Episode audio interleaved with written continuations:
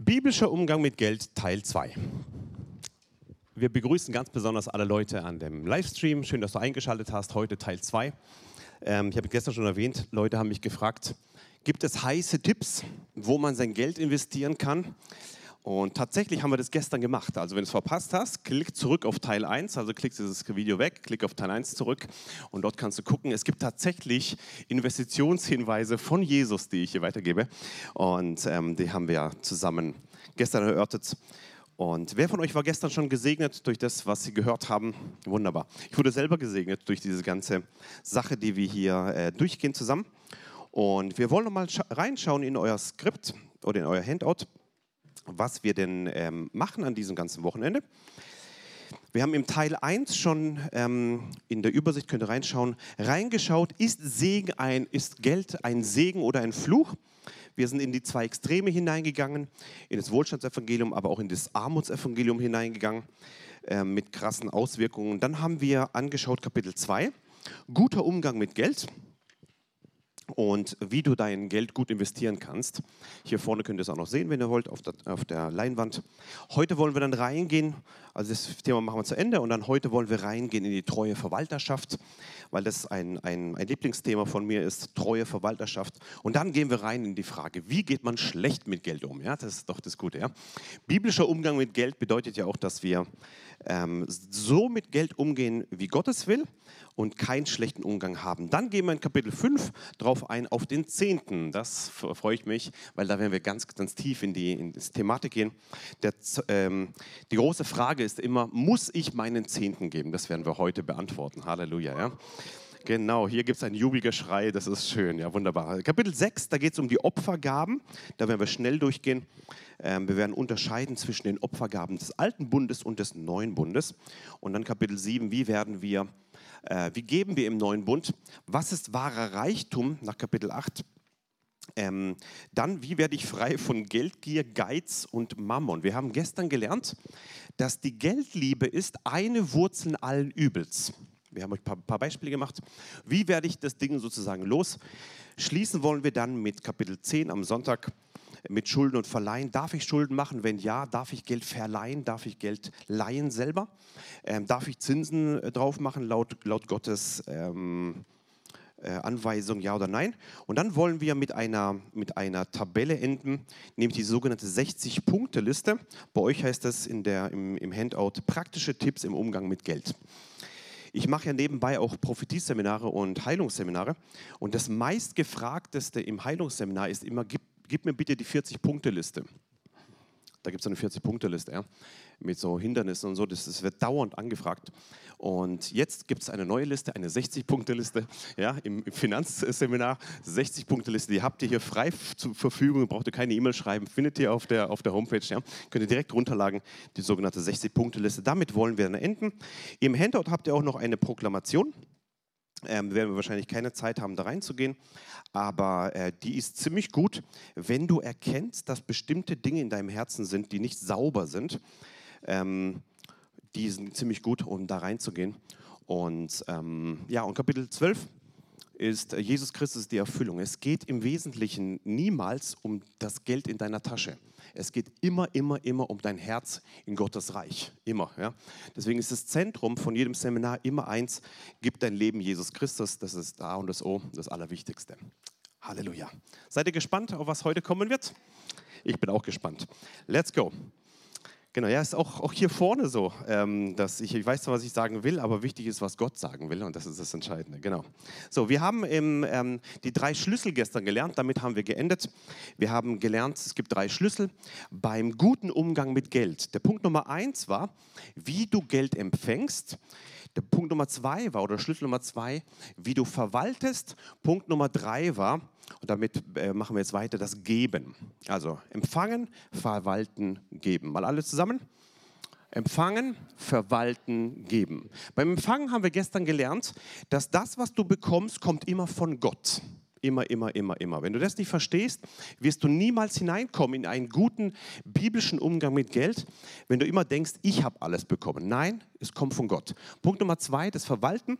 Da werden wir auch heute reingehen, in die treue Verwalterschaft. Da geht es vor allem um die, die Frage des, der, äh, des, der, ähm, der treuen Ebene. Und Punkt Nummer drei ist das Geben. Da wollen wir jetzt einsteigen.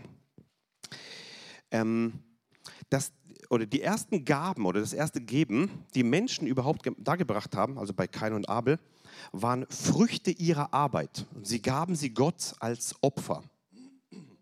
Und hier war entscheidend die Herzenseinstellung und die Bereitschaft, Gott zu geben, was ihm gebührt. Das lesen wir in 1. Mose Kapitel 4, Vers 3. 1. Mose 4, Vers 3. Und es geschah nach einiger Zeit, da brachte Kain von den Früchten des Ackerbodens dem Herrn eine Opfergabe und Abel auch. Er brachte von den Erstlingen seiner Herde und von ihrem Fett. Also Kain und Abel haben beide es gegeben. Aus dieser Bereitschaft und Herzenseinstellung heraus sollten wir auch geben. Ja? Das heißt, hier sehen wir, dass zwei Leute haben gegeben. Ja, aber wichtig ist nicht, was man gibt, wichtig ist, welche Herzenseinstellung man gibt. Und ihr kennt die, die Geschichte, welche Folge das eben hatte. Ähm, Genau, wichtig ist, äh, dass wir verstehen, es geht immer um die Herzenseinstellung und nicht um das Produkt, was du da gibst, dein Geld oder deine, deine, den Inhalt, sondern immer um deine Herzenshaltung. Es gibt diesen bekannten, bekanntes äh, äh, Zitat, da steht drin, nehmen füllt die Hände, geben füllt das Herz. Nehmen füllt die Hände, geben füllt das Herz. Und das steht auch in Apostelgeschichte Kapitel 20, Vers 35. Ich habe euch in allem gezeigt, dass man so arbeitend sich der Schwachen annehmen und an die Worte des Herrn denken, also Herrn Jesus denken müsse, der selbst gesagt haben, geben ist seliger als nehmen. Alle zusammen? Geben ist seliger als nehmen. Jesus selber ähm, wird hier zitiert und sagt, geben ist seliger wie nehmen. Das bedeutet, biblischer Umgang mit Geld hat drei Schritte. Erstens empfängst du nach Gottes Maßstaben, zweitens verwaltest du nach Gottes Maßstaben, drittens gibst du im Gehorsam Gott gegenüber. Genau, das sind so die drei Schritte im biblischen Umgang mit Geld. Nochmal alles zusammen. Empfangen, verwalten, geben. Jawohl, genau. So, jetzt kommt ein, ein, ein Kapitel rein in das Skript, was vom Ehe- und Familiendienst kam was sie wollten, dass ich auch mich hier mit reinbringe, mache ich natürlich Finanzen in der Ehe. Finanzen in der Ehe. Nicht selten ist es so, dass äh, wenn, äh, wenn ein Ehepaar ähm, Kinder hat, dann ist oft so, wir nehmen mal nur erst mal den Ehemann, dass er zum Beispiel arbeiten geht, der Hauptverdiener und die Ehefrau ist zu Hause mit Kindern und hat keinen aktiven Verdienst. Das Problem ist dann oft, dass der Hauptverdiener der Familie sieht sich allein als alleinigen Besitzer dieses Geldes an und somit ist er derjenige, der entscheiden darf, was mit dem Geld passiert. Und hier kommen ganz viele Konflikte zustande, ganz viele Konflikte, in, in, äh, vor allem was bei uns in der Eheberatung dann hochkommt. Und deswegen haben die uns ähm, gebeten, dass wir das mit reinnehmen. 1. Timotheus Kapitel 5, Vers 8. Da gibt es eine Anweisung hier, vor allem an diesen Alleinverdiener in einer Familie. Wer sich aber weigert, seinen Angehörigen zu versorgen, vor allem die eigenen Familienmitglieder, der verleugnet damit den Glauben und er ist schlimmer als einer, der, sich von, der von Gott nichts wissen will. Hier ist äh, äh, Paulus sehr direkt und er sagt, es geht hier um erstens um Familie, um, um Gemeinsamkeit, zusammen, um Ehe. Und wenn einer denkt, ich habe alles Geld heimgebracht und ich darf alles entscheiden und gibt nichts weiter da drin und bringt Konflikte rein, sagt Paulus hier, wenn du nicht mal bereit bist zu versorgen, hast du den Glauben verleugnet und du bist schlimmer wie einer, der von Gott nichts wissen will. Und ich möchte dich ermutigen darin, guten biblischen Umgang zu haben, nicht nur mit deinen eigenen Finanzen und Gott, sondern auch in deiner Ehe. Der Schlüssel einer gesunden Ehe ist stets Einheit.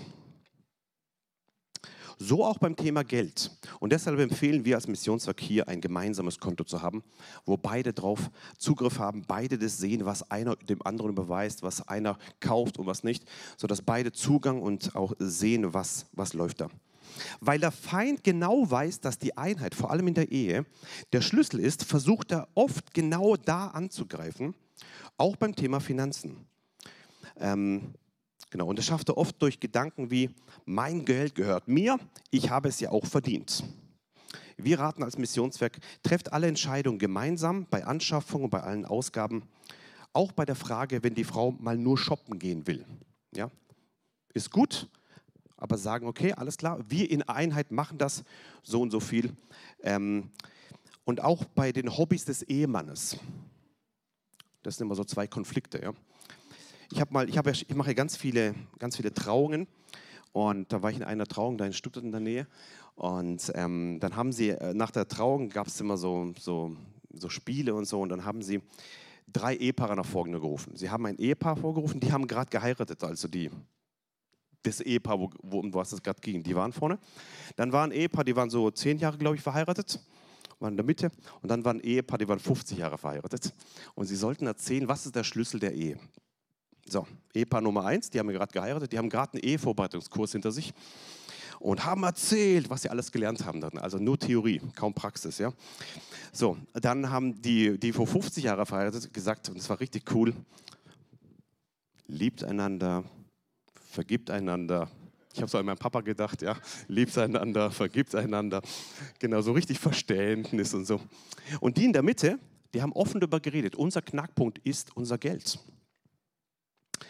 Und dann sagt die Frau, wir hatten so viele, so viele äh, Herausforderungen, weil er jeden Kleinkost, jede elektronische Gerät, was so in der Werbung ist, will er unbedingt kaufen. Und, und dann haue ich auch rein, dann gehe ich auch shoppen dann, wenn er schon so viel ausgibt. Und dann haben sie null, also auf null dann alles, ja, also irgendwie einen Ausgleich da schaffen. Und das ist wirklich ein Konflikt da drin, haben sie offen erzählt und haben gesagt, nein, und unsere Lösung war, dass sie, dass wir, ansonsten wären wir heute nicht mehr verheiratet, unsere Lösung war, dass wir das begrenzt haben auf bestimmte Beträge, die wir vorher in Einheit zusammen absprechen. Und nicht so, weil du mir, so ich dir, ja, Auge um Auge, Zahn um Zahn. Wichtig ist auch, dass man die Spenden miteinander bespricht. Und wenn ihr, wenn ihr spenden wollt, also wenn ihr, wenn ihr weitergeben wollt, dass man es eben gemeinsam entscheidet und nicht sagt, hey, ich mache unter der Hand irgendwas anderes, sondern lieber weniger, aber in Einheit. Das ist das, ist das Wichtige. Ähm, genau. Ein Gedanke, was auch wichtig ist in der Ehe, also Finanzen in der Ehe, während der Mann, in diesem Beispiel jetzt, das Geld verdient, ist oft die, äh, hat oft die Ehefrau, ähm, ja, ist, ist diejenige, wo das Geld verwaltet. Ja, der Mann ist dann dauernd weg und äh, verdient, verdient, verdient, aber sie verwaltet das ganze Ding. Und das, was wir auch gerade gehört haben, empfangen, verwalten, geben. Und, ähm, und wenn diese Konstellation so ist, dass die Ehefrau zu Hause ist mit den Kindern, steht sie auch in einer Verantwortung, klug mit dem Geld und weise mit dem Geld umzugehen und fleißig im Haushalt und fleißig in der Familie zu sein. Die sogenannte Sprüche 31 Frau. Ja, es gibt so eine Sprüche 31 Frau, könnt ihr mal lesen. Genau. Eine gute, gesunde und biblische Einstellung zu den, zu, den, ähm, zu den Finanzen in der Ehe heißt, das Geld ist da, damit es uns als Familie gut geht. Was ihr auch wissen müsst, ist, dass so wie ihr als Eltern mit dem Geld umgeht, so sehen es eure Kinder. Dass es ein biblisches Finanzseminar gibt, biblischer Umgang mit Geld, ist äußerst selten. Es bedeutet, die meisten Kinder kriegen das nicht durch eine biblische Lehre mit, sondern durch YouTube-Videos, was man so kaufen soll, durch irgendwelche Werbung und durch den Stil der Eltern. Du machst also mit, dem, mit, dem, mit der Art und Weise, wie ihr mit eurem Geld umgeht, macht ihr die nächste Generation, sät ihr ein Same in die nächste Generation durch euer Vorbild. Und ich möchte euch ermutigen darin, dass ihr vorbildmäßig auch mit dem Geld umgeht und somit einen Saat hineinlegt in eure Kinder weil das eine Auswirkung hat eben auf die nächste Generation. Achtet auf euer Vorbild da drin, das ist ganz, ganz wichtig. Amen. Schlussendlich stehen Liebe, Respekt, Vertrauen in der Ehe und auch im Familienleben an erster Stelle. Und wenn man diese Grundprinzipien auch im Umgang mit Geld lebt, offen miteinander spricht und Jesus als Oberhaupt der Familie sieht, dann, es, äh, dann sind wir als Gemeinde zuversichtlich, dass auch das Geld in der, in der Familie nicht zum Streitpunkt, sondern zu einem Segen werden wird. So, Kapitel Nummer drei. Wir kommen zum, zum Punkt treue Verwalterschaft. Was bedeutet treue Verwalterschaft? 1. Petrus Kapitel 4, Vers 10. Wie, jener, wie jeder eine Gnadengabe empfangen hat, so dient damit einander als gute Verwalter der verschiedenartigen Gnaden Gottes. Hier gibt es ein, diese Aussage, seid gute Verwalter. Wir haben alle eine Gabe bekommen, und hier steht, sagt Petrus das deutlich, seid gute Verwalter.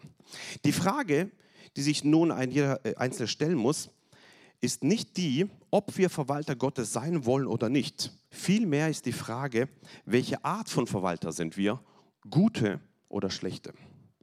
Denn jeder ist Verwalter, ob du es willst oder nicht, automatisch. Dann wollen wir mal hineingehen, was ist ein schlechter Verwalter? Der schlechte Verwalter. In 1. Korinther Kapitel 4, Vers Denn wer gibt dir einen Vorrang? Was aber hast du, das du nicht empfangen hast? Das ist die Frage wieder des Empfangens. Alles, was du hast, hast du von Gott bekommen. Und hier sagt Paulus, was aber hast du, das du nicht empfangen hast? Wenn du es aber auch empfangen hast, was rühmst du dich, als hättest du es nicht empfangen? Die Grundeinstellung eines schlechten Verwalters ist häufig geprägt von dem Vertrauen in seine eigene Kraft und in seine eigenen Fähigkeiten.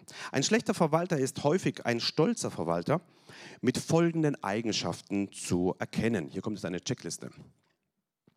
Bist du ein guter oder ein schlechter Verwalter? Der sogenannte schlechte Verwalter, er ist stolz auf seine Fähigkeiten, er sieht sich als Chef. Er steht nicht über den Dingen der Welt, sondern lässt sich von ihnen mitreißen. Er lebt nicht in der Kraft des Heiligen Geistes. Nochmal die Checkliste. Er ist stolz auf seine Fähigkeiten. Er sieht sich selber als Chef. Er steht nicht über die Dinge der Welt, sondern lässt sich von ihm mitreißen und er lebt nicht in der Kraft des Heiligen Geistes. Das sind die Eigenschaften eines schlechten Verwalters. Es gibt in der Bibel ähm, diese, äh, die Geschichte von Jesus, die ich aus Zeitgründen jetzt weglasse, damit wir da durchkommen.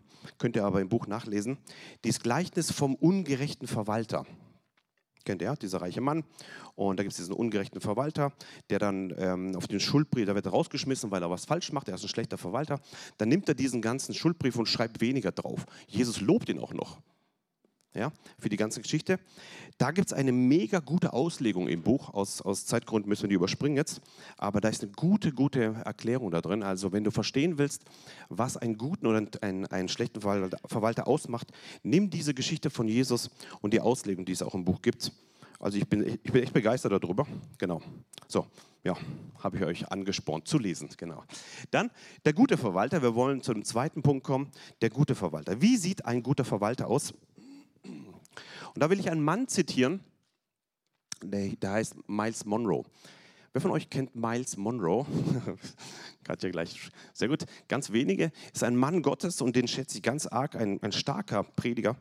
Und er hat starke, ähm, starke ähm, Einsichten in, in, in, im Reich Gottes. Und er sagt, Miles Monroe, was auch immer du schlecht verwaltest, das verlierst du. Mal kurz hier Stopp. Er hat es nicht auf Englisch gesagt. Er hat gesagt, whatever you mismanage, you will lose. Das hat so reingezogen, ich habe mehrere Tage darüber nachgedacht. Und er hat recht, das ist eine tiefe Wahrheit gleich, die ich euch vorlesen werde. Whatever you will mismanage, you will lose. Also was immer du schlecht verwaltest, es kommt im Deutschen nicht so kräftig raus, aber im Englischen haut es richtig rein. Ähm, whatever you mismanage, you will lose. Also alles, was du schlecht verwaltest, wirst du verlieren. da macht er ein paar Beispiele. Er redet hier mit dem, mit dem, mit dem Benny hin über diese ähm, Verwalterschaft. Was immer du schlecht verwaltest, das wirst du verlieren. Deshalb ist Verwalterschaft so wichtig. In anderen Worten, Gott wird dir niemals geben, wofür du betest. Er wird dir nur das geben, was du auch verwalten kannst. Wenn du für ein neues Haus betest, dann schaut Gott auf die Wohnung, die du aktuell besitzt und die du nicht pflegst. Und er wird dir nur das geben, von dem du bewiesen hast, dass du es verwalten kannst. Wenn du dich nicht gut um deinen Körper kümmerst, wirst du ihn verlieren. Wenn du deine Ehe nicht pflegst, wirst du sie verlieren. Wenn du nicht mit deinen Kindern gut umgehen kannst, wirst du sie verlieren. Wenn du dein Geld nicht gut verwaltest, wirst du es verlieren. Was auch immer du nicht verwalten kannst, das wirst du verlieren. Krisen sind stets ein Resultat von schlechter Verwalterschaft. Wenn du in eine Krise steckst, dann wirst du äh, diese lösen können, indem du zu einem guten Verwalter wirst. Denn wenn Menschen nicht lernen zu verwalten, werden sie nach und nach alles verlieren, was sie bekommen. Krass, oder? Hat mich richtig berührt. Und ich habe mehrere Tage darüber nachgedacht, ich muss zustimmen zu diesem Ding. Whatever you mismanage, you will lose. Das ist nicht ein Seminar hier, wo du irgendwie was dazulernst, was äh, schön und nett ist, sondern das kann Einfluss haben, treue Verwalterschaft kann Einfluss haben auf deine Zukunft, deiner Familie, deines Dienstes, deiner Ehe, deines Berufes, auf dein ganzes Leben kann das Einfluss haben. Und möchte ich ermutigen, ich glaube, ein Schlüssel in meinem Leben war Treue. Treue Verwalterschaft von dem, was Gott mir gegeben hat, dass ich treu bin mit dem Kleinen, was Gott mir gegeben hat und dass Gott mich über Großes gesetzt hat. Und ähm, ich möchte dich ermutigen, bleib treu in dem, was du hast. Lerne, ein guter Verwalter zu sein. Wir dürfen die Wichtigkeit von guter Verwalterschaft nicht unterschätzen. Das Wort Gottes bezeichnet treue Verwalter als gute Verwalter nach 1. Korinther 4, Vers 2. Übrigens sucht man an den Verwaltern, dass, sie, dass einer treu befunden wird. Es gibt also viele Verwalter, aber es gibt die, also eine seltene Eigenschaft bei einem Verwalter, nämlich Leute, die treu sind. Treu, ja, also es gibt Verwalter, gute und schlechte, und die Guten sind die Treuen. Und hier sagt Paulus ganz direkt, dass man sucht bei den Verwaltern, dass sie treu befunden werden. Und jetzt kommen wir zu den Eigenschaften. Welche Haltung hat ein treuer Verwalter? Eine Checkliste mit sechs Punkten könnt ihr mal gerne anschauen und euch selber mal ähm, ja, analysieren. Bin ich ein guter oder ein treuer Verwalter? Punkt Nummer eins, er versteht sich als Diener Christi.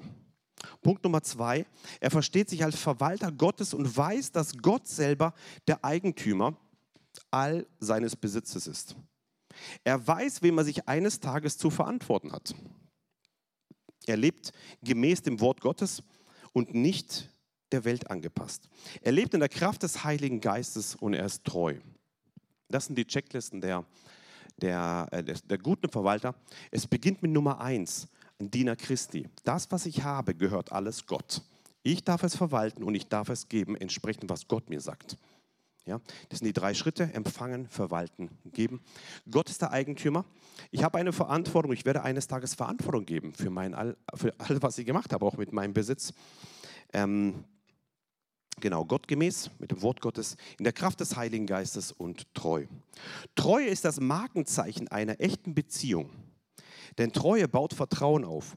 Wer treu ist, ähm, auf den ist Verlass, weil er zu seiner Entscheidung steht. Gottes Treue ist bedingungslos und Gott sucht treue Mitarbeiter. Fünf Trips für treue Diener und die es noch werden möchten. Wer von euch will ein treuer Diener sein und wenn du es noch nicht bist, willst du es werden? Jawohl, gut. Treue Diener. Also hier kommt deine fünf Tipps. Sei verbindlich in deinen Aussagen. Auf vielleicht ist wenig Verlass. Ein halber Amen war schon da. Ja. Sei verbindlich mit deinen Aussagen. Dein Ja sei ein Ja und dein Nein sei ein Nein. Nicht, hm, könnte sein, wir gucken mal, eventuell und hm, hm, hm. Und dann stehst du morgens auf und dann war dein Nein von gestern doch wieder ein Ja. ja. Sag Ja oder Nein, das ist wichtig. Punkt Nummer zwei, bleibe bei deiner Entscheidung, halte deine Versprechen. Auch wenn sich scheinbar bessere Möglichkeiten bieten, ein treuer Freund für andere. Sei ein treuer Freund. Punkt Nummer drei, es ist nicht entscheidend, wie begabt du bist. Lerne in kleinen Dingen treu zu sein. Punkt Nummer vier, wenn dich die Untreue anderer stört, ersetze deine Erwartung durch Ermutigung und erinnere dich an die Treue Gottes zu dir. Ja? Oft ist es so, boah, was fällt ihm ein und der ist schon wieder nicht da. Ich habe doch genau ausgemacht, 9.30 Uhr vor der Tür. Der kommt da um 9.40 Uhr. Das kann doch nicht sein. Ja? Und, und vielleicht macht er das zehnmal, aber einmal hat er es richtig gemacht dann heb nicht die neunmal hoch und mach solche Identitätsaussagen wie du bist immer unpünktlich. Nicht so, sondern nimm diese einmal und sag, boah, da bist du pünktlich gewesen. Das tut gut, ja. Und dann bemüht er sich beim zweiten Mal vielleicht pünktlich zu sein, ja. Und nimm die Treue, die gut sind, ersetze, ersetze das mit, mit Ermutigung. Ähm, und, und dann ist dir leichter und der anderen Person auch. Punkt Nummer fünf, lerne den Hausherrn, den du treu dienen möchtest, besser kennen. Er will als allererstes dein Herz haben und dann deinen treuen Dienst. Es geht bei Gott nicht um deinen Dienst. Dafür hat er Engel. Die kann er einfach so bedienen und let's go. Es geht um dein Herz. Es geht ihm auch nicht um dein Geld. Es geht um dein Herz. Ja? Und wenn er dein Herz hat, dann ist Geld kein Problem, ja? weil er dir so viel geben kann, weil du so viel weitergeben kannst. Und wenn, du, wenn er dein Herz hat, dann ist auch der Dienst ganz einfach, weil du nicht dienst, um Identität zu bekommen, sondern du weißt, du bist geliebt vom himmlischen Vater. Und das ist das Schöne. Also Punkt Nummer 1 bis 5. Sei verbindlich in deinen Aussagen, halt deine Versprechen, sei treu in kleinen Dingen, ersetze deine Erwartungen durch Ermutigung und lerne den Hausherrn besser kennen. Ähm, es geht bei, bei dem Thema treue Verwalterschaft immer darum, um eine Beziehung zu dem, der dir alles gegeben hat. Das ist das Entscheidende. Ähm, es geht nicht um technische Umsetzung von irgendwelchen Regeln. Es geht um eine Beziehung zum himmlischen Vater. Dazu geht es ja. Und jetzt möchte ich euch etwas, etwas vorlesen, was ich ziemlich cool finde. In eurem Anhang gibt es eine, eine, einen Anhang 2. Ich möchte dich ermutigen, einen Glaubensschritt zu machen.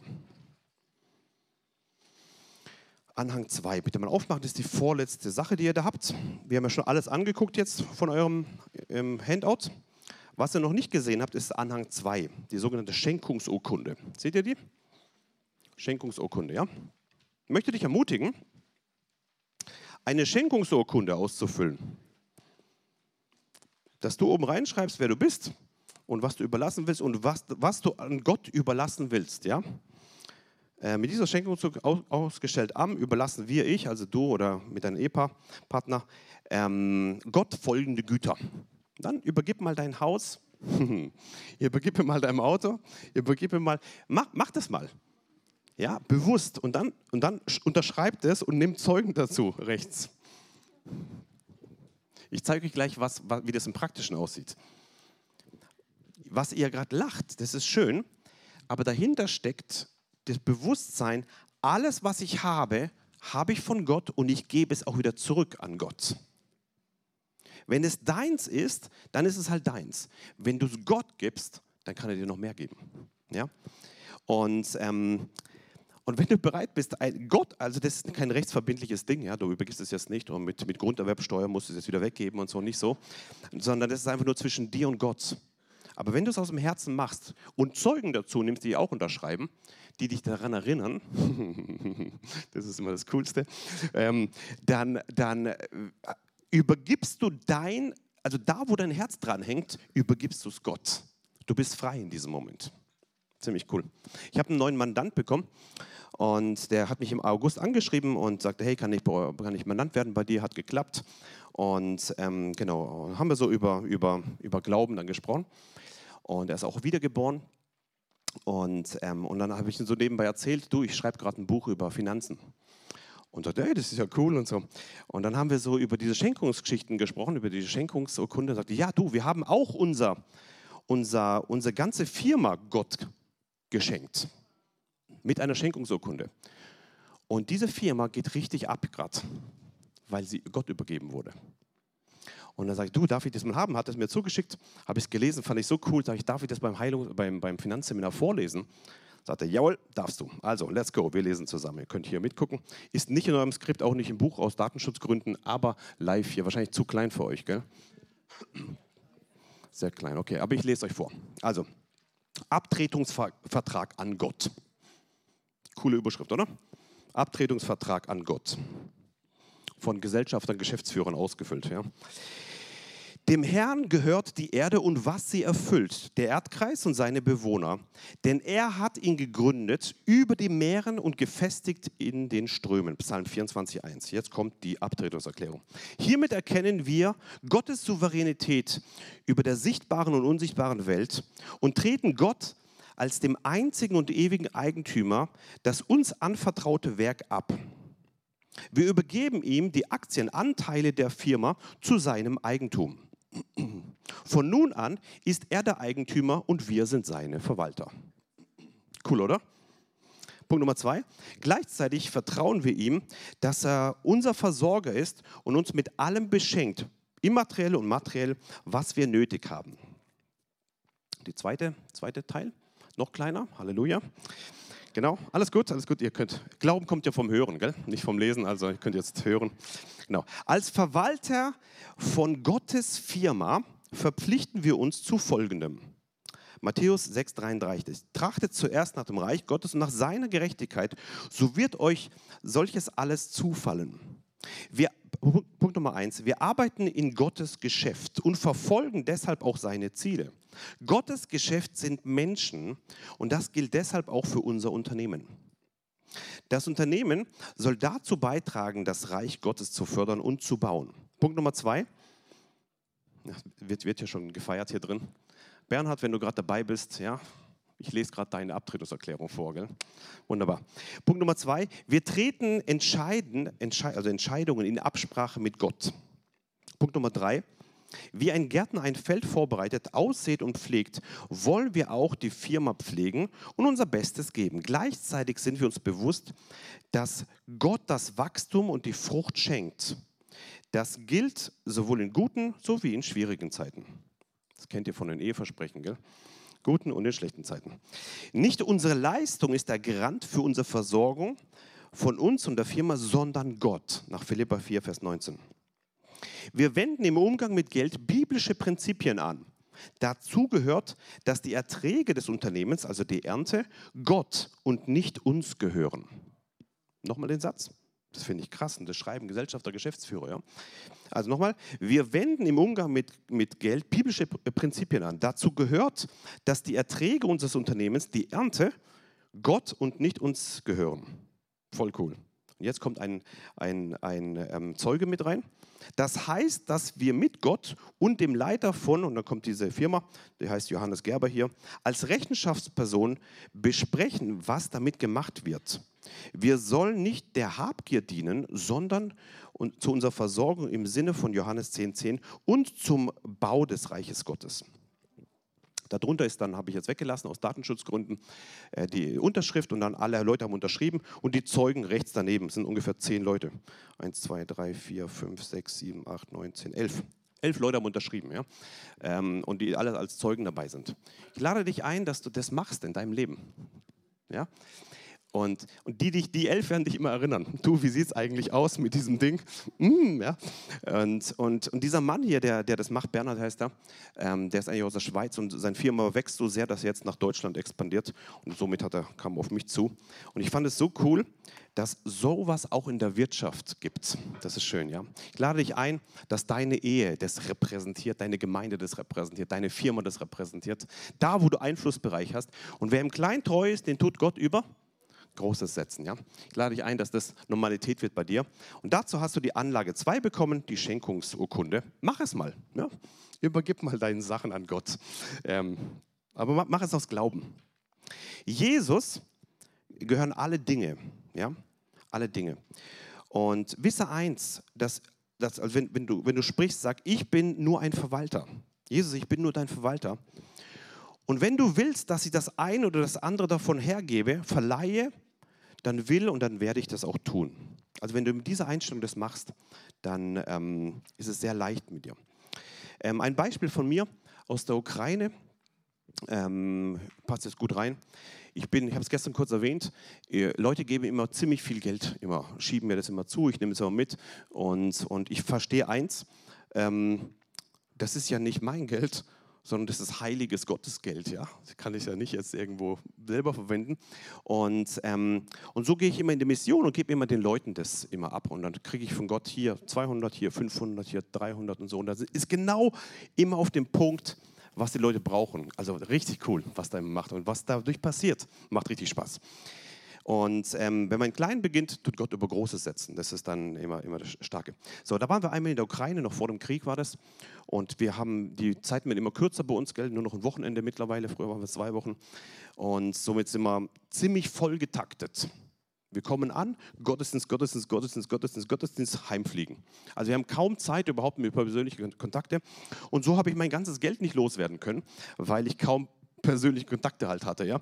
Und da habe ich ein bisschen was weggegeben. Am Ende hatte ich aber immer noch 560 Euro übrig, wo ich nicht wusste, wohin damit. Aber ich will Saatgut säen und nicht wieder zurücknehmen. Ja? Ist ja Gottes Geld, ist ja nicht mein Geld. So, und dann habe ich das der Jugendleiterin dort gegeben und gesagt, ähm, du, ich fliege morgen wieder weg. Ich weiß nicht, wohin damit.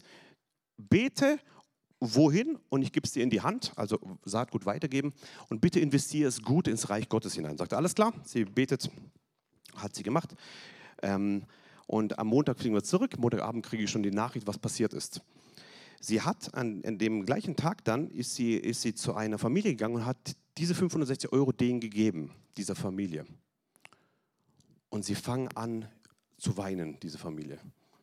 Und nicht krass, äh, was ist da passiert, sagt sie folgende Geschichte.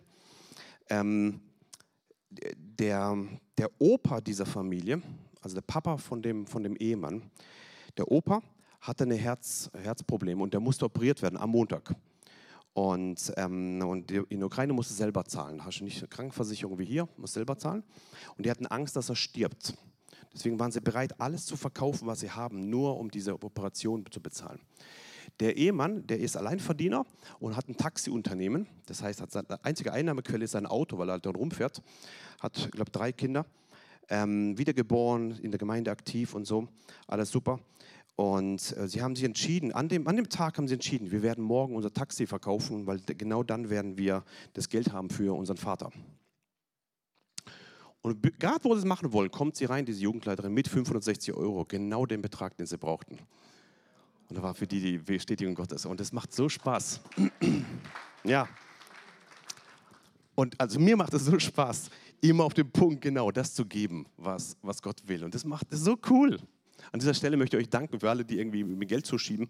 Aber ihr könnt auch Geld selber weitergeben, ja. Müsst ihr nicht mir geben. Danke auch an alle Leute, die auch überweisen hierher. Das Seminar machen wir nicht, um euer Geld zu kriegen, sondern ich habe es gestern gesagt. Ich will, dass du dein, dein Herz Gott gibst und nicht das Geld uns, weil wir wissen eins, Gott gibt uns das Geld, ja. Er ist der Versorger. Und das Seminar machen wir dazu, dass dein Herz nicht dem Mammon folgt, sondern Gott folgt. Und eins kann ich euch sagen, wenn du frei werden willst von Habgier, Geldgier, ist der einfachste Weg, gib. Ganz einfach. Ganz einfach. Wenn du gibst, es tut richtig weh, aber es heilt richtig gut. Ja? Und ich kann eins sagen, wenn du dann Zeugnisse hörst von Leuten, die genau das brauchen, weil du ihm Gehorsam auf Gott gehört hast und als treuer Verwalter weitergegeben hast, das macht richtig Spaß. Richtig gut. Möchte ich ermutigen, auch mit diesem Zeugnis. Genau. Angst bringt Tod, aber Glauben bringt Leben. Da möchte ich ermutigen darin, dass ihr nicht aus Angst lebt mit eurer Verwalterschaft, sondern aus Glauben lebt. Jetzt möchte ich euch eine Übersicht zeigen, welche Prinzipien gibt es im Reich Gottes und welche Prinzipien gibt es in der Welt bezüglich der Verwalterschaft. Die Prinzipien des Reiches Gottes sind folgende. Geben und empfangen, die Prinzipien der Welt sind kaufen und verkaufen. Die Prinzipien des Reiches Gottes heißen Saat und Ernte oder Sehen und Ernten. Die Prinzipien der, der Welt heißt bekommen und behalten. Die Prinzipien des Reiches Gottes sind aufgebaut auf Glaube. Die Prinzipien des, der Welt sind aufgebaut auf Angst. Ich werde irgendwann verlieren. Ich habe noch weniger. Und es wird, wird bergab gehen. Ich möchte dich ermutigen, wenn du biblischen Umgang mit Geld lernen willst, wende die Prinzipien des Reiches Gottes an und nicht die Prinzipien der Welt an. Kann ich den Amen hören? Was sind die Folgen von treuer Verwalterschaft? Ein biblischer gottehrender Umgang mit Finanzen, das heißt treuer Umgang mit unserem Geld, bewirkt folgende Punkte. Geistliches Wachstum. Dann Freisetzung. Die Unterordnung der Finanzen unter die Herrschaft Gottes bewirkt, dass die Macht des Mammons über unser Leben gebrochen wird. Ja, das heißt, du wirst freigesetzt. Das ist richtig gut. Macht richtig Spaß. Du, du lebst in Freiheit. Das, das ist richtig gut. Dann, welche Folgen hat es noch? Segen, Versorgung, Schutz und Vermehrung. Geistliches Wachstum, Freisetzung, vor allem durch diesen Geist des Mammons, Segen, Versorgung, Schutz und Vermehrung. Glaub mir, wenn du in einem Leben, in einem Leben lebst, wo du geistlich wächst, wo du freigesetzt wirst, Segen erlebst, Versorgung erlebst, Schutz erlebst und Vermehrung erlebst. Glaub mir, das macht richtig Spaß, in so einem Leben zu leben. Das ist richtig gut. Ähm, und ich möchte dich ermutigen, treue Verwalterschaft ähm, ja, zu leben. Rechenschaft. Ein treuer Verwalter ist einer, der Rechenschaft gibt. Der weiß, mein Geld ist nicht meins, sondern ich bin rechenschaftspflichtig für das, was ich tue. Römer 14, Vers 12. Also wird nun jeder von uns für sich selbst Gott Rechenschaft geben. Römer 14, 12, ja. Oder Matthäus 12, äh, 36. Ich sage euch äh, aber, sagt Jesus, dass die Menschen von jedem unnützen Wort, das sie reden werden, Rechenschaft geben müssen am Tag des Gerichts. Treue wird im Reich Gottes sehr hoch angesehen und sehr hoch geschätzt. Und deswegen ist wichtig, dass wir Rechen, Rechenschaft geben, dass wir bewusst sagen, okay, ich möchte, ich möchte ein guter Verwalter sein und ich, werde, ich, ich kann heute, also wenn du heute einfach abgerufen wirst in den Himmel, könntest du einfach gute Rechenschaft geben. Sagen, jawohl Gott, ich habe Fehler gemacht, das war so, aber dein Blut hat alles reingewaschen. Ja? Und ich habe mich entschieden, an dem Tag, wo du mich abgeholt hast, treuer Verwalter zu sein. Das reicht schon. Ja? Und wenn du noch ein paar Jahre auf dieser Erde hast, wir wissen nicht wie lange, lade dich ein, dass du dann in den Himmel kommst und sagst, Gott, ich habe einen Haufen Fehler gemacht, ich habe alles in den Sand gesetzt in meinem Leben, ich habe richtig alles daneben gemacht, aber es kam eine Wende, ich habe eine Entscheidung getroffen. Und Gott wird sagt, guter und treuer Knecht, gute und treue Magd. Ja? Ich möchte eines Tages, wenn wir uns im Himmel Himmel wieder sehen. Es wird wahrscheinlich kein Seminar im Himmel geben über um, um, Umgang mit Geld, stellt sie mal nicht. Aber wenn wir uns im Himmel wieder sehen, dass ihr alle von Gott gehört habt, guter und treuer Knecht, guter und treuer Magd, ja, das ist mein Herz. Deswegen mache ich dieses Seminar. Wir alle könnten auch andere Sachen am Samstagmorgen machen, ja. Ähm, aber wir wollen bewusst hinein ins Wort Gottes, um treu und guter Verwalter zu sein. Amen. Ja, Galater 5, Vers 22, da steht es drin. Galater 5, 22. Die Frucht des Geistes aber ist, können wir das zusammen aussprechen? Ihr, gleich, ihr lieben Gäste, jetzt seid ihr gleich beeindruckt, ja? Gleich, ich hoffe, es klappt. Die Frucht des Geistes aber ist Liebe, Friede, Langmut. Halleluja, yes. Ja, Halleluja, okay. Müssen doch zeigen, ja? Okay. Äh, Versuch was wert. Okay, noch einmal. Galater 5, 22, alle zusammen. Die Frucht des Geistes aber ist Freude, Friede, Mut, Freundlichkeit, Enthaltsamkeit. Gegen diese ist das Gesetz nicht gerichtet. Ja, hier steht auch drin Treue. Die Frucht des Geistes ist Treue, auf Englisch faithful oder Glaube. Ja? Auch mit deinen Finanzen. Es ist echt ein, ein, wie soll man sagen, ein absoluter Randbereich deines Lebens. Aber wenn da drin die Geldliebe drin sitzt, ist es eine Wurzel allen Übels. Ja, deswegen müssen wir darüber reden. Das ist so wichtig. Und ich möchte dich ermutigen, dass du Treue zeigst, auch mit deinen Finanzen, weil da drin, ähm, äh, ähm, ja, das ist einfach eine Frucht des Geistes. Es kommt aus deinem Geist heraus, wenn du im Geist wandelst. Dann Matthäus 25, Vers 21. Sein Herr sprach zu ihm: Recht so, du guter und treuer Knecht, über weniges warst du treu, über vieles werde ich dich setzen. Geh hinein in die Freude deines Herrn. Halleluja. Das ist dieser Satz, den, der, der mich so begeistert seit, seit vielen, vielen Jahren und wo ich auch ähm, dir empfehle, dass du das als Ziel erhältst, weil du, eines, weil du eines Tages weißt, du wirst vor Jesus Christus stehen. Und es ist, ist, entscheidend, wie du auf dieser Erde gelebt hast. Das Allerwichtigste ist eine Entscheidung zu treffen für Jesus Christus. Als ihn als Herrn und Retter anzunehmen. Das ist die allerwichtigste Entscheidung. Wenn du Jesus annimmst, wirst du gerettet. Wenn du Jesus nicht annimmst, wirst du nicht gerettet und gehst verloren. Und im zweiten Schritt ist es ganz, ganz, ganz wichtig, wie wir ähm, ja, mit, unserem, mit, mit, mit allem umgehen eigentlich in unserem Leben, auch mit unserem Geld. Kapitel 4. Kapitel 4, da geht es um den schlechten Umgang mit Geld. Wollen wir hineingehen? Ähm, wir haben jetzt gelernt, ähm, was ist guter Umgang mit Geld? Die Spezialeinheit da drin, sozusagen die treue Verwalterschaft. Und jetzt gehen wir in den Kapitel 4 hinein, schlechter Umgang mit Geld. So, und da gebe ich euch eine, eine Checkliste. Was ist schlechter Umgang mit Geld?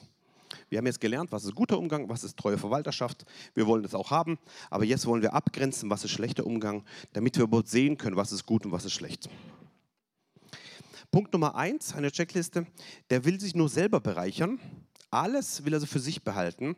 Und ein schlechter Verwalter oder einer, der schlecht mit dem Geld umgeht, der will immer mehr haben. Er trachtet nach immer mehr. Er will sich immer selber bereichern. Punkt Nummer zwei, er will irdische Reichtümer anhäufen, um die ganze Sicherheit in das Geld zu setzen, nicht in Gott zu setzen. Das ist der schlechte Umgang mit Geld. Punkt Nummer drei, in Dinge investieren, die es nicht wert sind, anstatt in Gottes Reich zu investieren. Ich weiß nicht, wie oft mich Leute fragen, Daniel, wo kann ich denn mit meinem Überschuss investieren?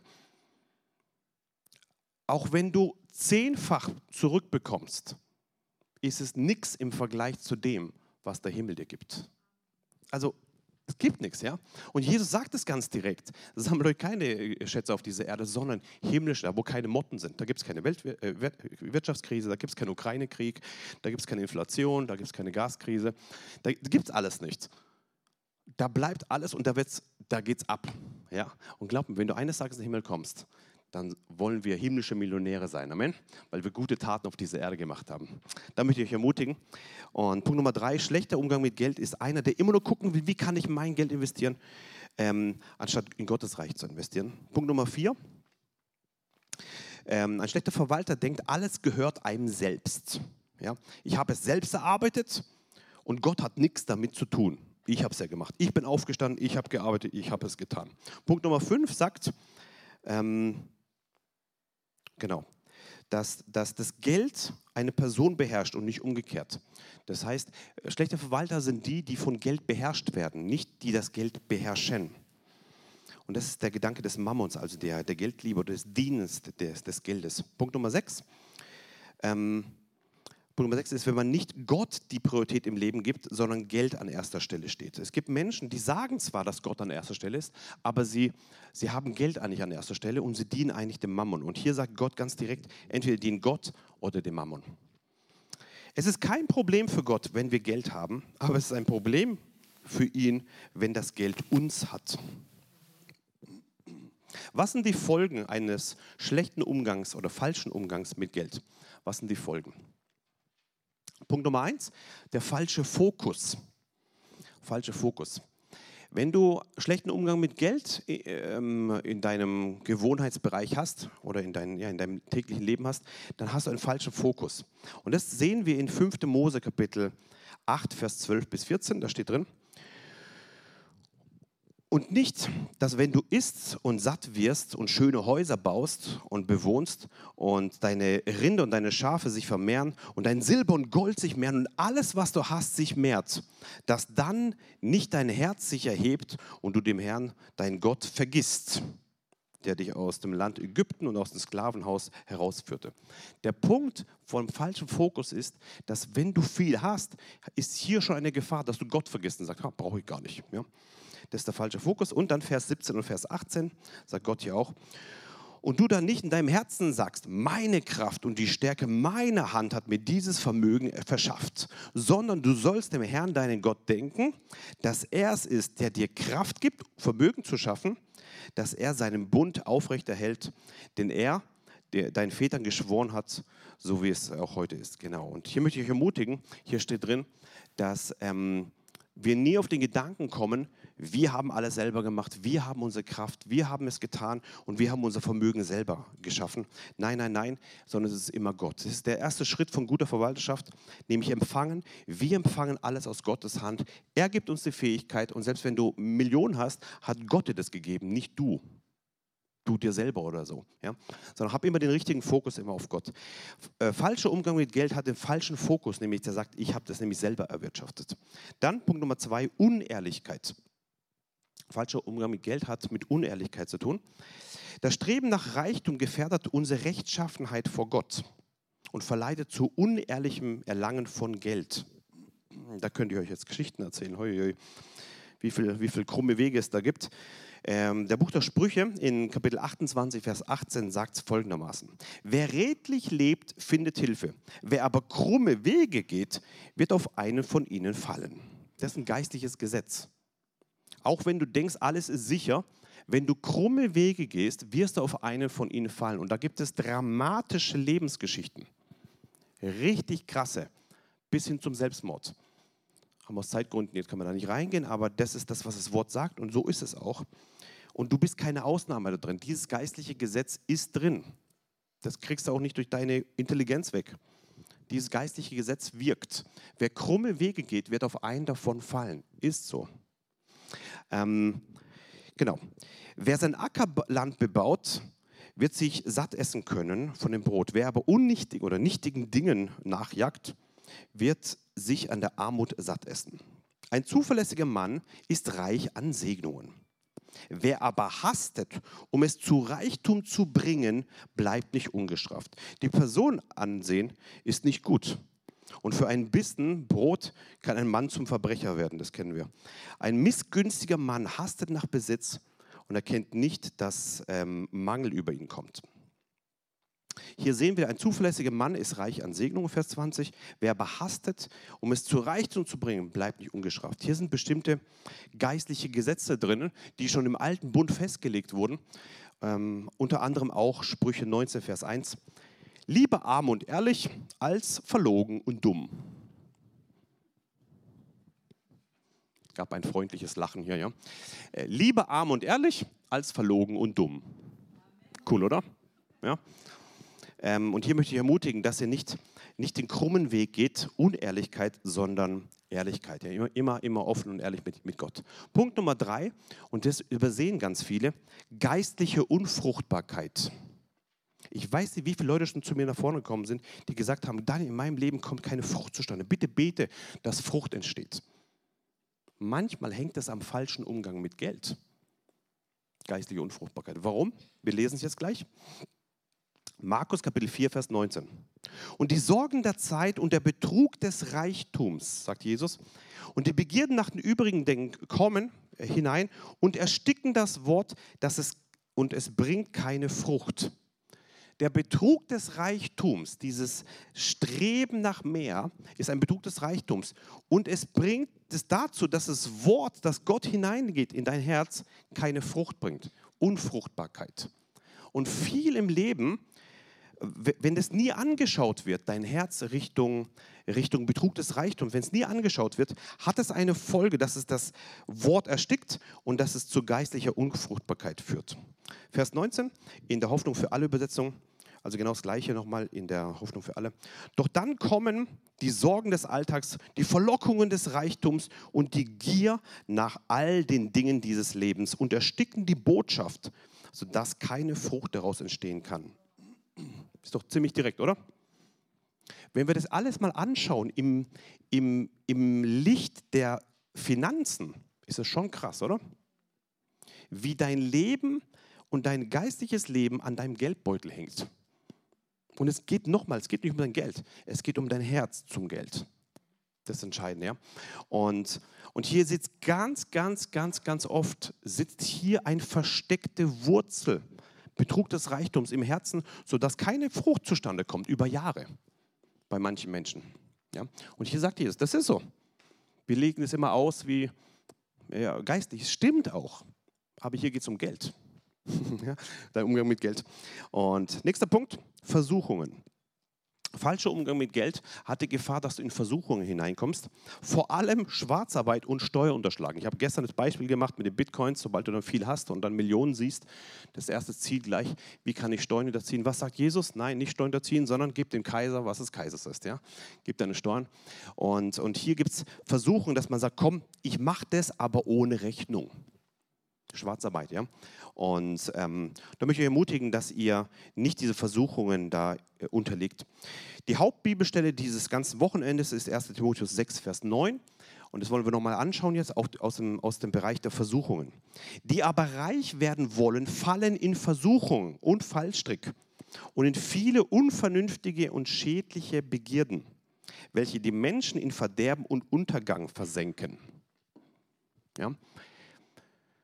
Wenn, also reich sein ist kein Problem. Wenn du reich wirst, auch gut. Aber wenn du reich werden willst, dein Herz will das, du willst das, du hast ein Bestreben. Ist es Rennen hinter Geld oder, oder, oder ähm, dem Mammon dienen? Und da ist ein geistliches Gesetz drin, laut 1 Timotheus 6, dass Versuchungen zustande kommen und ein Fallstrick und unvernünftige und schädliche Begierden, welche den Menschen ins Verderben und in den Untergang versenken. Also es ist kein Kinderspiel, wo dein Herz dranhängt, sondern es hat einen Einfluss bis in die Ewigkeit hinein. Und ich lade dich ein, dass dein Herz immer Gott nachfolgt. Dann vergängliche Schätze. Falscher Umgang mit Geld hat Auswirkungen auf vergängliche Schätze, nämlich Sprüche, Vers, äh, Sprüche 23, Vers 4 und 5. Mühe dich nicht ab, es zu Reichtum zu bringen. Da verzichte auf deine Klugheit. Wenn du deine Augen darauf richtest, ist es nicht mehr da. Denn plötzlich macht es sich Flügel wie ein Adler und fliegt zum Himmel. Und es gibt manche, auch hier im Raum, die haben richtig viel Geld verloren. Und die können es bestätigen. Das ist so schnell und dann ist es weg. Ja? Ähm, der Segen des Herrn macht reich. Ja? Oder Hoffnung für alle sagt, versuche es nicht mit aller Gewalt reich zu werden. Sei klug genug, darauf zu verzichten. Schneller als ein Adler fliegen kann, ist dein Geld plötzlich weg. Achtung, hier ist, hier ist, ein, hier ist ein, ein Sprichwort, wie gewonnen, so zerronnen. Ja? Wie gewonnen, so zerronnen. Steht in der Bibel. Dann, nächster Punkt von schlechter äh, Verwalterschaft oder von schlechtem Umgang mit Geld ist Habsucht oder Habgier. Dieses Ding ist ziemlich groß ähm, und muss rausgeschnitten werden wie eine, wie, ein, wie eine Operation. Deswegen habe ich ein eigenes Kapitel dafür gemacht. Kapitel Nummer 9 ist Habgier und äh, da werden wir noch reingehen zusammen. Ja? Jetzt kommen wir zum Thema Zehnte. Da freue ich mich schon die ganze Zeit drauf. Endlich mal, wer von euch freut sich auf den Zehnten? Jawohl, let's go. Wir kommen zu der Frage, muss ich meinen Zehnten geben? Ah, das macht mir Spaß, ja? Wir werden gleich die Antwort haben. So, der Zehnte, Kapitel 5. Der Zehnte. Genau, die große Frage ist, ob wir heute im neuen Bund den Zehnten geben müssen oder nicht. Müssen wir den Zehnten zahlen oder nicht? Das ist immer die große Frage, wo wir immer kriegen. Ähm, was ist der Zehnte überhaupt? Welche Bedeutung hat es und wann wurde es überhaupt zum ersten Mal entrichtet? Das wollen wir anschauen, bevor wir auf die Antwort kommen, weil wichtig ist ja nicht, was ich sage. Das, sonst bin ich ja wieder von einer von vielen Lehrern. Ja, bringt ja gar nichts, sondern wichtig ist, was das Wort sagt und was du verstehst entsprechend dem Wort Gottes. Weil das ist das, wo du Rechenschaft abgeben wirst vor Gott. Also vergiss meine Meinung, ich kann euch zwar meine Meinung sagen, aber es bringt dir gar nichts, ja? sondern wichtig ist, was du verstehst, was das Wort sagt. Ich kann dir das vorlesen, aber du bist verantwortlich, dass du das vom, vom Vater verstehst und entsprechend deinem Verständnis auch handelst. Ja? Ich kann dir mein Verständnis sagen, ich kann alles sagen, was ich gefunden habe da drin, kannst du alles nachlesen. Aber wichtig ist hier, wenn wir über den Zehnten sprechen, bitte, bitte mach nicht das, was irgendwelche Lehrer sagen, auch nicht, was ich sage. Mach das, was du verstehst vom, vom himmlischen Vater. Das ist ganz, ganz wichtig. Ja? Ähm, genau. Was ist der Zehnte? Ähm, auf Hebräisch Maser, also der zehnte Teil. Und der Zehnte wird im Alten Testament zum Beispiel hier erwähnt, im 5. Mose Kapitel 14, Vers 22. Da sehen wir zum Beispiel den Zehnten. Du sollst gewissenhaft allen Ertrag deiner Saat verzehnten. Was auf dem Feld wächst, Jahr für Jahr. Du sollst essen vor dem Herrn, deinem Gott, an der Stätte, äh, die er erwählen wird, um seinen Namen dort wohnen zu lassen, nämlich den Zehnten deines Getreides, deines Mostes ähm, und deines Öles und die Erstgeborenen deiner Rinder und deiner Schafe, damit du lernst, den Herrn, deinen Gott, alle Tage zu fürchten. Und dann gibt es nochmal zwei Bibelstellen im Alten Testament, wo der Zehnte erwähnt wird. Ähm, und zwar in 3. Mose 27, Vers 30, da steht drin, und der ganze Zehnte des Landes, vom Samen des Landes, von der Frucht der Bäume gehört dem Herrn und er ist dem Herrn heilig. Gott selber sagt, das gehört dem Herrn und es ist dem Herrn heilig. Dann Malachi 3, Vers 8, auch alter Bund noch. Darf ein Mensch Gott berauben? Fragezeichen. Ja, ihr beraubt mich. Ihr sagt, worin haben wir dich beraubt? im Zehnten und im Hebopfer. Opfer ist später gleich, Kapitel 6, kommen wir gleich zu dem Opfer. Hier sagt Gott, Menschen haben mich beraubt ähm, durch den Zehnten. Im alten Bund gab es ein Gebot des Zehntengebens. Zehnten als erstes geben, also vor allem, vom zehnten Teil vor allem. Der Grundgedanke vom Zehnten ist, Gott als erste Priorität im Leben ähm, zu setzen, ihn zu fürchten, so haben wir es vorhin gelesen. Ja? in, in, als erste Priorität. Damit bezeugte das Volk Israel, dass es verstanden hatte, Gott gehört alles. Das war der Gedanke. Genau. Und dieses Gesetz war auch noch mit einer Verheißung verbunden. Ja, mit, mit, der, mit der Verheißung eben, nehme ich in Malachi 3, Vers 10, da steht drin, bringt den ganzen Zehnten in das Vorratshaus damit Nahrung in meinem Haus ist und prüft mich doch darin, spricht der Herr, der Herrscher, ob ich euch nicht die Fenster des Himmels öffnen und Segen ausgießen werde bis zum Übermaß. Cool, oder? Ihr wartet auf den Moment, wann ich die Frage beantworte, gell? Sind alle so gespannt, ja? Was ich jetzt mache, ist folgendes. Also, ich habe nur erwähnt, wo der Zehnte vorkommt. Ich habe es euch gerade vorgelesen. Ich habe euch im Alten Bund gerade gezeigt, was ist, was, ist, ähm, was ist der Zehnte? Mussten sie es geben? Antwort ja. Im Alten Bund mussten sie es geben. Aus dem Gesetz war es, man konnte sogar Gott berauben. Haben sie es, haben sie es gemacht? Hatten sie sogar eine Verheißung, dass Gott die Fenster des Himmels öffnet und, und Segen ausgießen bis zum Übermaß? Haben wir kapiert, oder? Wir haben immer noch nicht die Frage beantwortet, ob wir es müssen oder nicht. Kommt gleich, ja? Damit wir, oder anders, wenn wir die Frage folgendermaßen beantworten, nämlich die meisten machen das so. Der alte Bund sagt, wir müssen. Im neuen gibt es kein Gesetz, wir sind frei vom Gesetz, wir müssen nicht mehr. So sagen es manche. Und dann geben sie nichts. Das Problem von nichts geben ist ganz oft, dass es dann Habgier wieder drin sitzt. Unter dem Deckmantel des neuen Bundes. Ja, ich will alles behalten bei mir. So. So, okay? Dieser Gedanke, der Zehnte ist alter Bund und im neuen Bund haben wir es nicht mehr, ist arg, arg, arg verkürzt. Hilft dir nicht viel. Denn wir gehen jetzt gleich rein vor dem alten Bund. Wir gehen mal rein, bevor überhaupt das Gesetz zustande kam. Denn wenn wir den Grundgedanken verstehen des Zehnten, werden wir auch kapieren, ob es Einfluss hat bis heute bei uns oder nicht. Denn der Gedanke, das ist alter Bund, ist ziemlich verkürzt dargestellt. Es gab nämlich den Zehnten schon vor dem alten Bund, vor dem Gesetz. Und lass uns mal hineinschauen in unseren Glaubensvater nach Galater 3, nämlich den Abraham. Es gibt dort die Verheißung in, in, in, in Galater 3, nämlich dass der Segen Abrahams durch Christus Jesus zu den Nationen kommt. Gell? Den gibt's. Und dieser Abraham hat eins kapiert, er hat aus Glauben gelebt. Und er hat etwas gemacht. Und, und wir wollen mal schauen, Abraham und Melchisedek, der, der Zehnte vor dem alten Bund. Wir sind jetzt also, bevor es überhaupt die, die Diskussion gibt, alter Bund, es ist alles Gesetz. Wir gehen mal zurück zum Ursprung, zu der Quelle. Der Zehnte vor dem alten Bund. Da das Gesetz im alten Bund ähm, ja, jedoch mit im neuen Bund erfüllt wurde, das steht zum Beispiel in Matthäus 5, Vers 17, fragen sich viele Christen, ob dieses Gebot auch heute noch für uns besteht oder nicht. Also ob wir immer noch einen Zehnten geben müssen oder nicht. Johannes 1, Vers 17 zum Beispiel, da steht drin, denn das Gesetz wurde durch Mose gegeben, wir gehen gleich vor Mose rein, die Gnade und die Wahrheit durch Jesus Christus, oder ist durch Jesus Christus geworden. Römer 6, Vers 14, das, die Argumentation von den Leuten, die dann sagen, brauchen wir heute nicht mehr. Ähm, denn die Sünde wird nicht über euch herrschen, denn ihr seid nicht unter Gesetz, sondern unter Gnade. Mit diesen Aussagen wird ganz oft immer das weggewischt und sagt, das ist Gesetz, alter Bund, brauchen wir heute nicht mehr.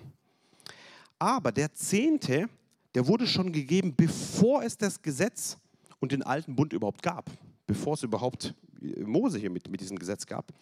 Das heißt, wir sind nicht in der Argumentation, ist der alte Bund oder nicht, ist das Gesetz oder nicht, ja? sondern, ähm, genau, gab es ja eben vorher schon, gucken wir gleich rein, der Zehnte wird oft als eine Forderung des Gesetzes abgewiesen, doch der Zehnte war schon da vor dem Gesetz. Ja, 500 Jahre davor ähm, gab Abraham schon Melchisedek den zehnten Teil von allem, weil, ja, als er von ihm gesegnet wurde. Und das lesen wir mal wir gehen jetzt 500 Jahre vorher rein, in 1. Mose 14, bevor das Gesetz dort gegeben wurde. Und Melchisedek, König von Salem, brachte Brot und Wein heraus und er war Priester Gottes des Höchsten. Und er segnete ihm und sprach, gesegnet sei Abraham von Gott, dem Höchsten, der Himmel und Erde geschaffen hat.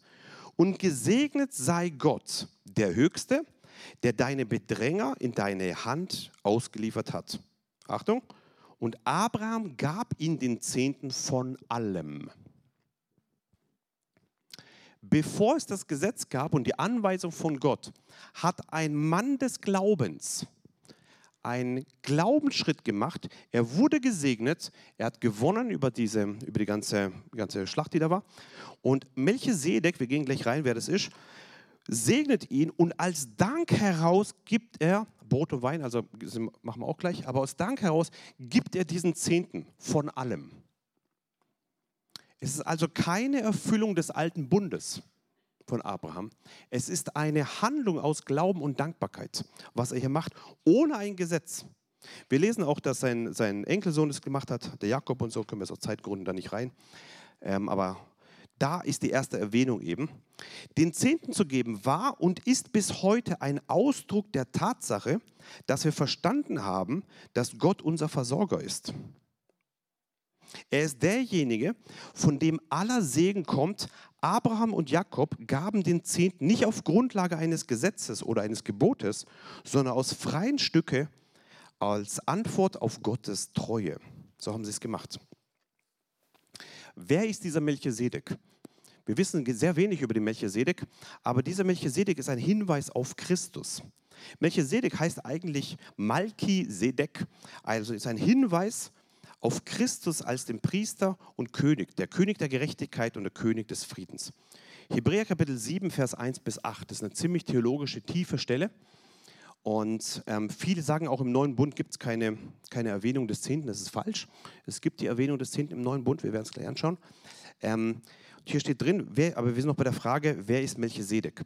Denn dieser Melchisedek, König, König von Salem, Priester Gottes des Höchsten, der Abraham entgegenging und ihn segnete, als er von der Niederwerfung der Könige zurückkehrte, dem auch Abraham den Zehnten von allem zuteilte, heißt äh, übersetzt äh, zunächst König der Gerechtigkeit und dann aber auch König äh, von Salem, äh, das ist König des Friedens. Ohne Vater und ohne Mutter und ohne Geschlechtsregister hat er weder Anfang der Tage noch Ende des Lebens und gleicht dem Sohn Gottes und bleibt Priester für immer. Krass, oder? Ohne Anfang, ohne Ende, ohne Mutter, ohne Geschlechtsregister und gleicht dem Sohn Gottes, dem Priester für immer. Da gehen wir gleich darauf zu. Schaut aber, wie groß dieser ist, dem Abraham, der Patriarch, den Zehnten von der Beute gab. Also hier wird im Hebräerbrief erklärt, was schon vor dem alten Bund war. Ja? Und zwar haben die, haben die von den Söhnen Levi und das Priestertum empfangen, ein Gebot, den Zehnten von dem Volk nach dem Gesetz zu nehmen. Das ist von ihren Brüdern. Obwohl auch die aus dem Lande Abrahams hervorgegangen sind. Er aber, der sein Geschlecht nicht von ihnen ableitete, hat den Zehnten von Abraham genommen und den gesegnet, der die Verheißung hatte. Ohne jeden Widerspruch aber wird, der, wird das Geringere von dem Besseren, also von dem Höheren gesegnet. Und hier zwar empfangen sterbliche Menschen den Zehnten, dort aber einer, von dem bezeugt wird, dass er lebt. Auf was wollen wir jetzt hinaus? Der Hebräerbrief stellt Melchisedek als ein Typus von Christus dar. In fünf verschiedenen Bibelstellen heißt es, dass Jesus ein Priester nach der Ordnung oder nach der Art oder nach der Weise Melchisedeks geworden ist. So ist zum Beispiel in Hebräer 6, Vers 20, äh, das werden wir gleich lesen.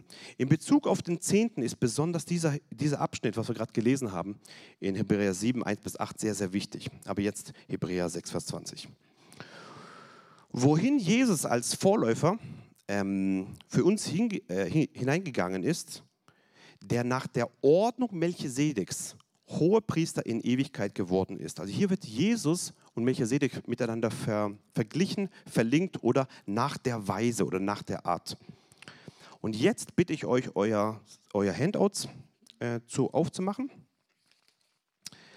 Ähm, wie gesagt, ihr könnt es online runterladen auf der Homepage, wenn ihr gerade zuschaut. Ähm, und jetzt habt ihr auf der Seite, auf der Seite 5 eine Übersicht, Parallelen zwischen Melchisedeks und, und Jesus Christus. Und hier gibt es ähm, diese, diese Punkte und ich lade euch mal ein, dass ihr mal es reinguckt. Wir sind immer noch nicht bei der Frage, muss ich meinen Zehnten geben oder nicht. Wir sind immer noch bei der Frage vor dem alten Bund. Wir sind bei der Frage, wem hat vor dem alten Bund Abraham das Geld überhaupt gegeben? Wir sind bei der Antwort Melchisedek. Wer ist Melchisedek, werden wir gleich lernen. Dann, wenn wir das kapieren, was vor dem alten Bund war, kannst du eine Entscheidung treffen, wie du das siehst. Ich kann dir sagen, was ich denke, aber ich möchte dir Bibelstellen geben ohne eine Beeinflussung, ja oder nein. Links Melchisedek, rechts ist Jesus. Melchisedek war der König von Salem, dem heutigen Jerusalem, nach Hebräer 7,1. Überall Bibelstellen drin, in, jeder, in jedem Ding. Ja?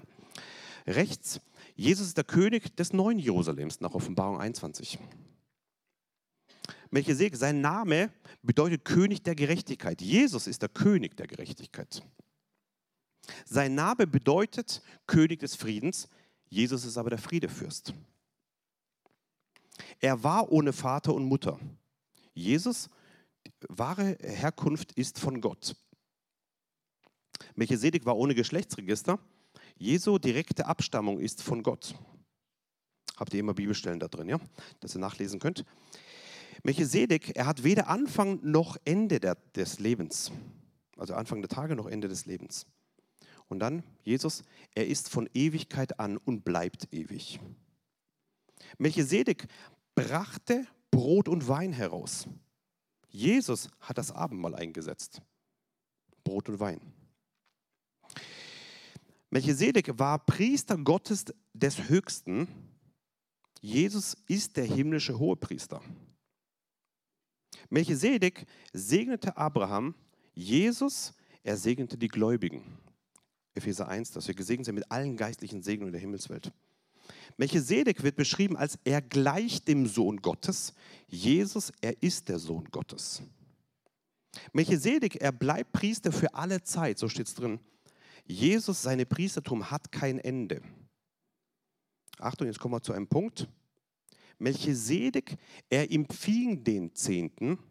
Jesus, ihm gebührt unser Zehnter. Ich möchte dir hier kein Gesetz geben, was du musst oder sollst.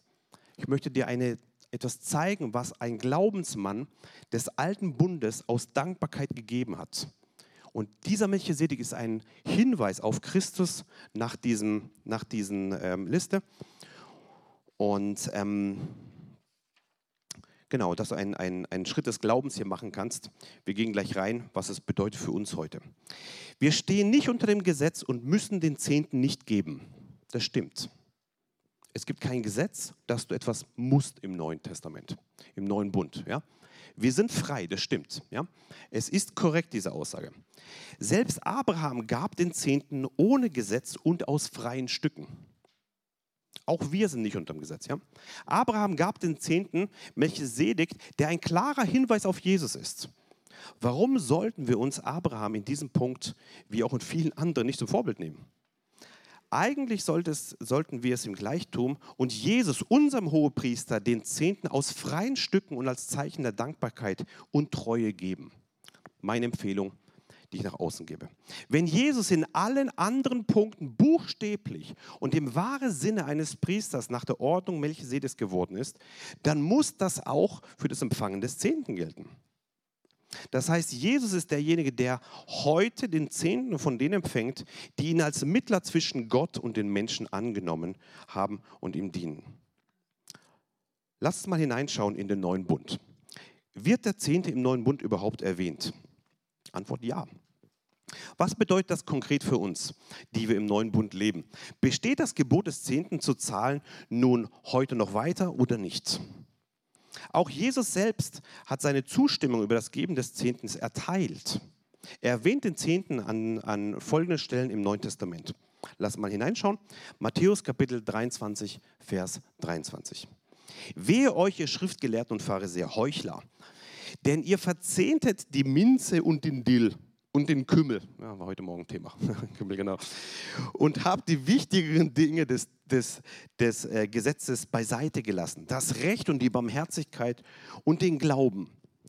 Diese hättet ihr, dieses hättet ihr tun und jene nicht lassen sollen. Jesus bestätigt das, ja? Also er, er, er, er tut voll abweisen die schriftgelehrten Pharisäer und sagt, hallo, es geht doch nicht um das Verzehnten von dem Kleinkruscht. Es geht doch darum, um das Wichtigere. Hallo, es geht doch um, den, um das Recht, um die Barmherzigkeit und den Glauben. Aber das andere sollst du nicht, nicht sein lassen. Wenn unser Ziel in unserem Leben nur noch gesetzliche Dinge zu erfüllen bedeutet, dann bist du daneben. Wenn du aber das Ziel hast, Gott in seiner Gerechtigkeit zu erleben, dann bist du auf dem richtigen Weg und dann kannst du das andere auch tun, so wie es das sagt. Gleiche Bibelstelle in der Hoffnung für alle. Wehe euch, ihr Schriftgelehrten und Pharisäer, ihr Heuchler sogar von Kuchenkräutern wie Minze, genau, nee, Küchenkräutern Kräutern wie Minze, Dill, Kümmel, ähm, gebt ihr Gott den zehnten Teil.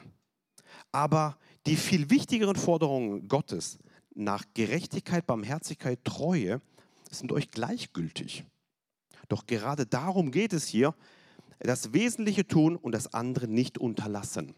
Jesus erwähnt hier, dass es es ist wesentlicher, also es geht, es geht nicht um dein, um dein Geld und um dein Zehnten, das ist nicht das Entscheidende. Das Entscheidende ist ähm, Gerechtigkeit, Barmherzigkeit und Treue und Glauben, dass du das machst. Das ist das Allerwichtigste, ja? Und gleichzeitig erwähnt Jesus hier, aber das andere nicht sein lassen. Es darf nicht die Priorität unseres Lebens werden, aber es, laut Jesus wird es hier erwähnt. Und ähm, genau, also wird der Zehnte im neuen Bund erwähnt? Antwort ja, Jesus erwähnt ihn. Und ähm, genau, die zweite Bibelstelle ist Matthäus 22, Vers 37 bis Vers 40. Er aber sprach zu ihm, du sollst den Herrn, deinen Gott lieben ja, mit dem ganzen Herzen, ganzen Seele, mit dem ganzen Verstand. Und dies ist das große und erste Gebot. Und das zweite ist ihm gleich, du sollst deinen Nächsten lieben wie dich selbst. An diesen zwei Geboten hängt das ganze Gesetz und die Propheten. Was Jesus hier sagt, ist das Gebot der Liebe. Es geht im Wesentlichen nicht um dein Geld, was du gibst. Es geht im Wesentlichen um die Liebe Gott gegenüber und deinen Nächsten wie dich selbst. Ja. Auch Jesus richtet den Fokus hierauf auf, auf diese Liebe und auf die wesentlichen Dinge. Und dennoch betont er gleichzeitig, dass wir auch im Geben des Zehnten nicht unterlassen sollten, sagt Jesus. Ähm, Jesus selbst ermutigt in, in, in Matthäus 23, 23, was wir gerade gelesen haben, zu dieser Praxis, aber aus aufrichtigem Herzen und aus Liebe, die durch, die durch Liebe durchdrungen wird. Und gleichzeitig jedoch ähm, verdammt er das unaufrichtige Geben des Zehnten. Also es geht um wie immer, die ganze Seminar über, es geht um deine Herzenshaltung.